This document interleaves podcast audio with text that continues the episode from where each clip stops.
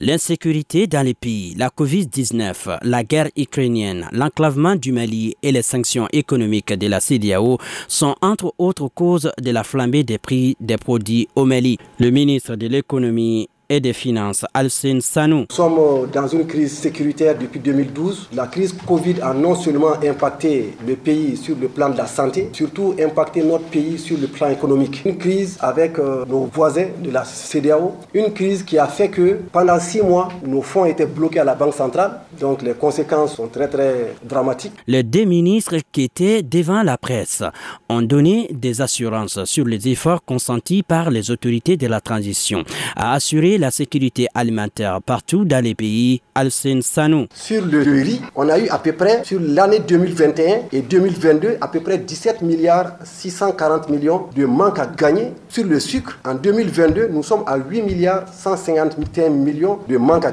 gagner. Sur le lait, nous sommes à 3 milliards 93 millions, soit un total de 132 milliards de manque à gagner.